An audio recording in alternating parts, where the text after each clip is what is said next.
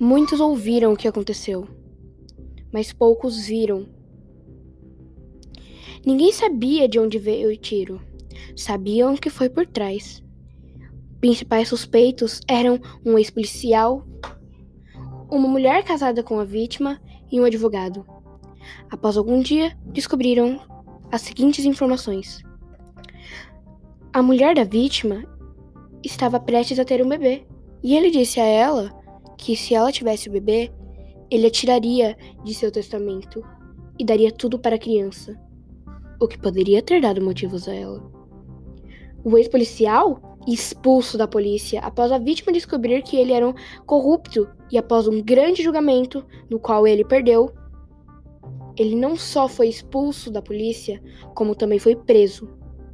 E o advogado era casado com a mulher da vítima, que se divorciou com ele após conhecer a vítima, o que o deixou com imensa raiva e de coração partido. A vítima se chamava Anthony, sua mulher Helena, o ex-policial Pedro e o advogado Reinaldo. Cada um possuía um dos três motivos para matar: dinheiro, vingança e amor. Nesse dia, a delegacia recebeu uma encomenda de Reinaldo. Era, uma, era a arma do crime. Reinaldo dizia não saber o que estava acontecendo. Quando a detetive Ana chegou e descobriu. No mesmo dia em que Pedro saiu da prisão, Helena já pensou em tudo.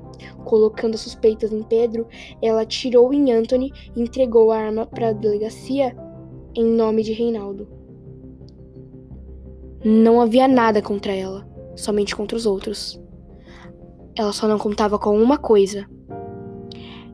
Ela teria se esquecido de limpar as digitais dela da arma, o que fez com que a detetive descobrisse.